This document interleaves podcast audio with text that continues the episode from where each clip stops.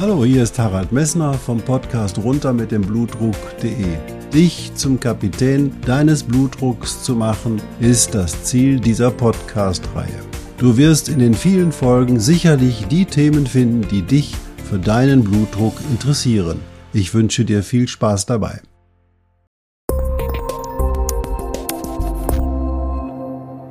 Hallo, hier ist wieder Harald Messner vom Podcast runter mit dem Blutdruck.de. Ich freue mich, dass du eingeschaltet hast und ich hoffe, du hast in der letzten Nacht gut geschlafen, weil deine Badezimmerbeleuchtung nicht 2000 Lux LED hatte, sondern weil du einfach in einem schönen gelben Glühlampenton in dein Bett gegangen bist und hast ordentlich Melatonin sezerniert, damit du schön schlafen konntest. Ja gut, das Schlafen war das Thema der letzten Podcast-Folge. Ich möchte heute nochmal dieses Thema aufgreifen und zwar möchte ich mit dir über das Schlafapnoe-Syndrom reden. Viel Spaß dabei.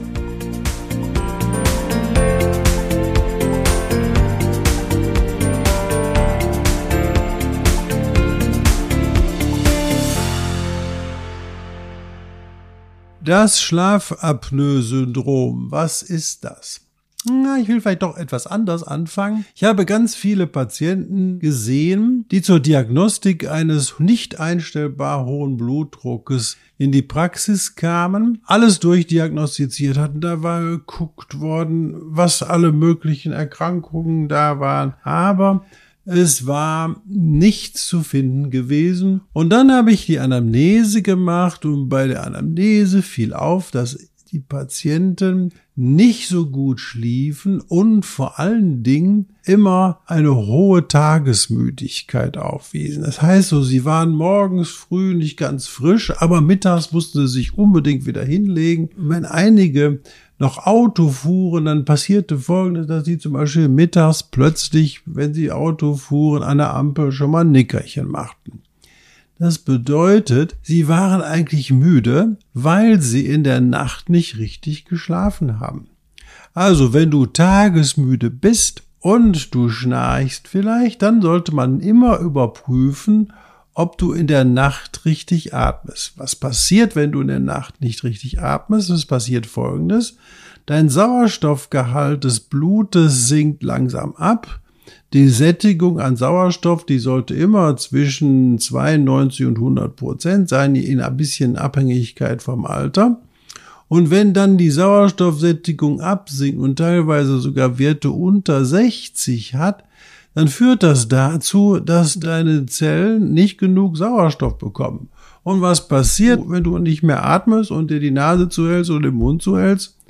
Dein Blutdruck steigt, du bekommst Stress, dein Körper sendet Stresshormone aus ohne Ende und eigentlich schläfst du dann nicht. Dann heißt jede Nacht, in der du dieses Schlafapnoe-Syndrom hast, ist eine Stressnacht für dich und deine Tiefschlafphase ist sehr gering und du erreichst sie gar nicht mehr und die Erholsamkeit eines Schlafes ist auch nicht mehr da.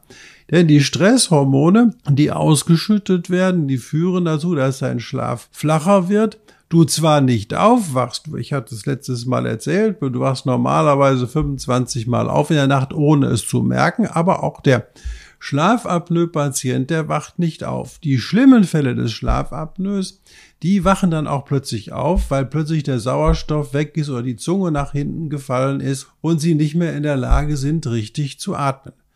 Was ist die Folge für dich davon? Im Laufe des Tages bist du müde und weil ständig Stresshormone ausgeschieden werden, ist dein Blutdruck einfach viel höher. Also die, das Schlafapnoe-Syndrom ist eine der wesentlichen Ursachen eines sekundären Hypertonus, die noch nicht so lange bekannt ist. Diese Ursache muss aber behoben werden und deswegen gehört in die komplette Diagnostik eines jeden Patienten mit Hypertonie eine Polysomnographie dazu. Das heißt, man muss hergehen und gucken, ob so eine Schlafstörung vorliegt. Man mhm. kann schon ahnen, wenn zum Beispiel bei einigen Patienten in der Langzeitblutdruckmessung die Pulsfrequenz sehr stark absinkt während der Nacht und zwar so anfallsweise sehr stark absinkt, ist das ein wichtiger Hinweis darauf, dass so ein Schlafapnoe-Syndrom vorliegen kann. Was begünstigt ein Schlafapnoe-Syndrom? Das erste, was das Schlafapnoe-Syndrom begünstigt, ist Übergewicht.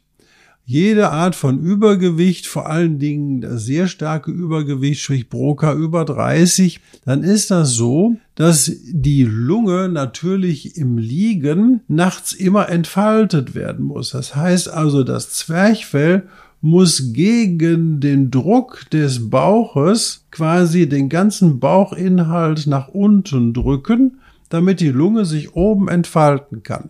Und das ist ein Hindernis. Legt euch mal hin, nimmt mal einen 5 Kilogramm schweren Wassereimer oder ein 5 Kilogramm schweres Gewicht und legt euch das auf den Bauch und dann geht her und versucht mal tief einzuatmen. Dann wirst du merken, das ist schwerer, wenn man sozusagen die fünf Kilo Bauchinhalt nach unten drücken muss, um zu atmen. Das bedeutet, dass die Atmung nachts natürlich schwieriger ist als im Laufe des Tages. Im Laufe des Tages stehst du oder sitzt du und dann zieht sozusagen das Gewicht des Bauches dein Zwerchfell ganz einfach nach unten.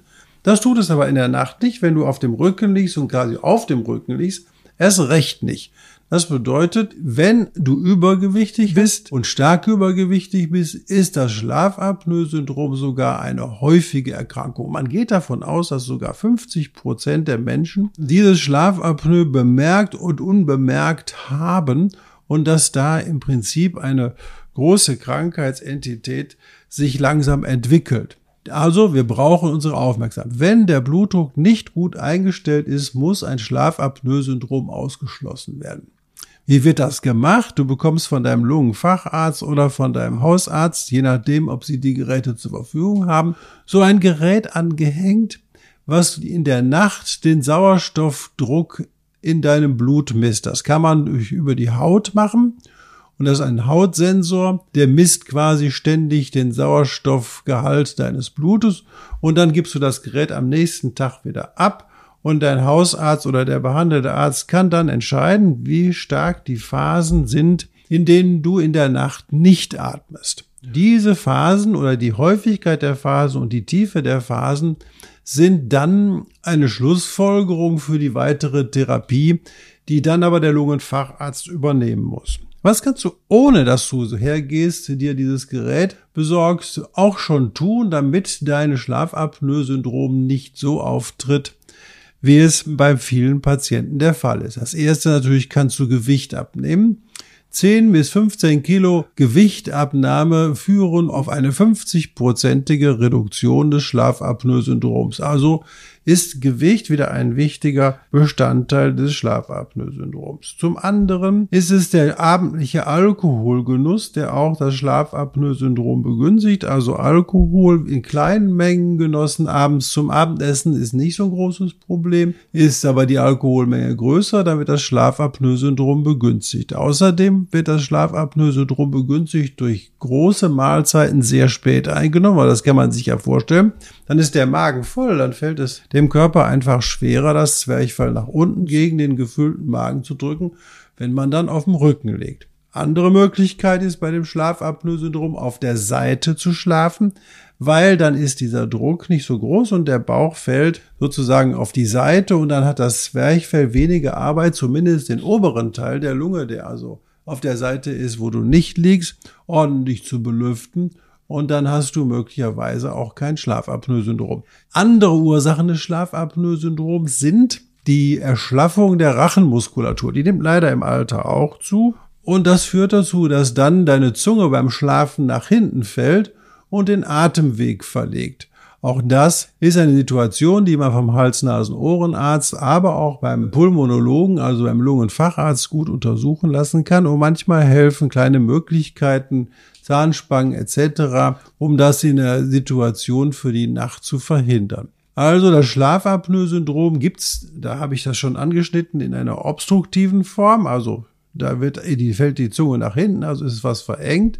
Aber es gibt auch ein zentrales Schlafapnoe-Syndrom, wo eben halt dein Kopf die Atmung nicht mehr richtig steuert. Und das ist eine ganz besonders schwierige Symptomatik. Und dann solltest du wirklich so lange zu dem Lungenfacharzt gehen, bis das einigermaßen behoben ist. Ein wichtiger Ziel auch in der Situation ist nicht nur die Normalisierung deines Blutdruckes, die Besserung deines Nachtschlafes, sondern ein wichtiges Ziel der Normalisierung ist, dass du nicht mehr tagesmüde bist, dass du deine Aufgaben, deine Arbeit, deinen Spaß am Leben wirklich richtig genießen kannst. Es geht nicht nur allein um das Medizinische in der Geschichte, sondern es geht auch um dein Wohlbefinden, deine Lebensqualität. Und aus daher ist die Behandlung des Schlafapnoe-Syndroms schon von ganz entscheidender Bedeutung.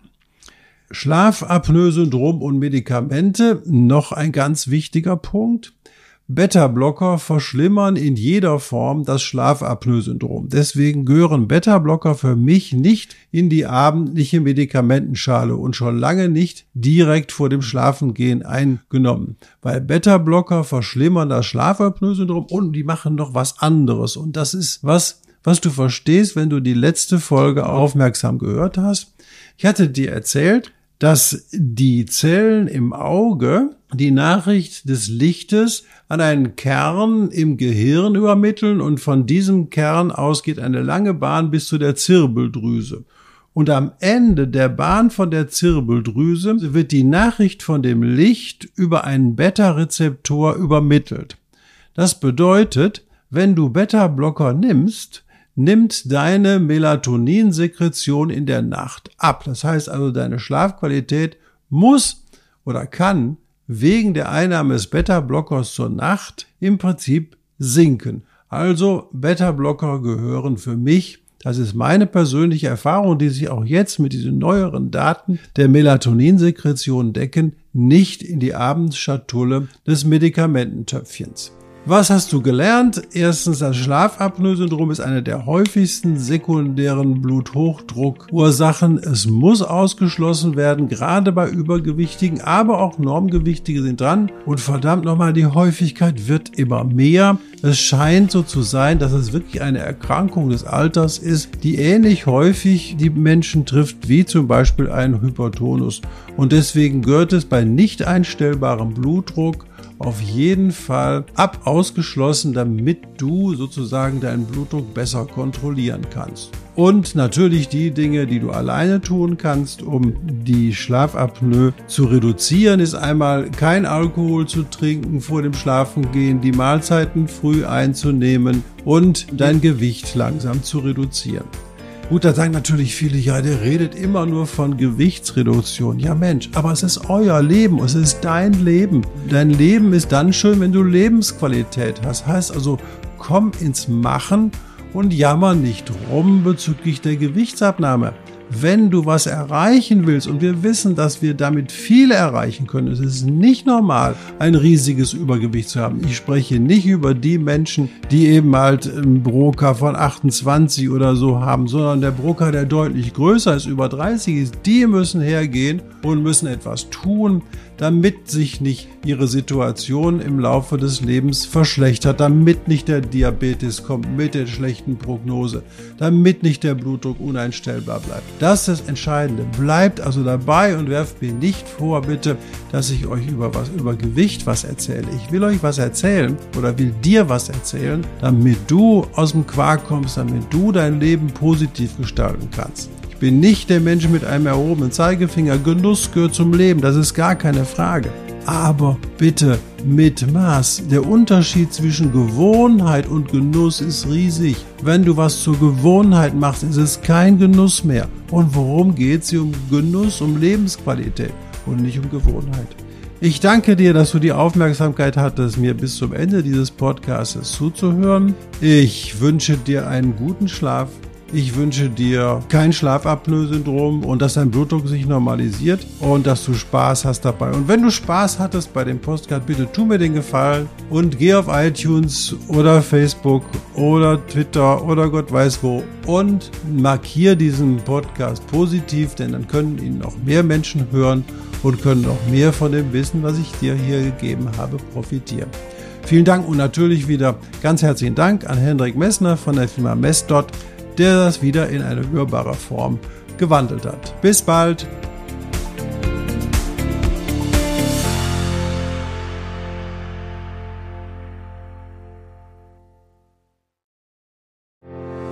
Ich hoffe, diese Podcast-Folge hat dir genauso viel Spaß gemacht wie mir. Du findest noch zahlreiche andere Themen unter dieser Podcast-Reihe, die immer in Zusammenarbeit auch mit meinem Sohn Hendrik Messner mit seiner Firma mess.de entstanden ist. Und dafür möchte ich ihm sehr danken. Bis bald.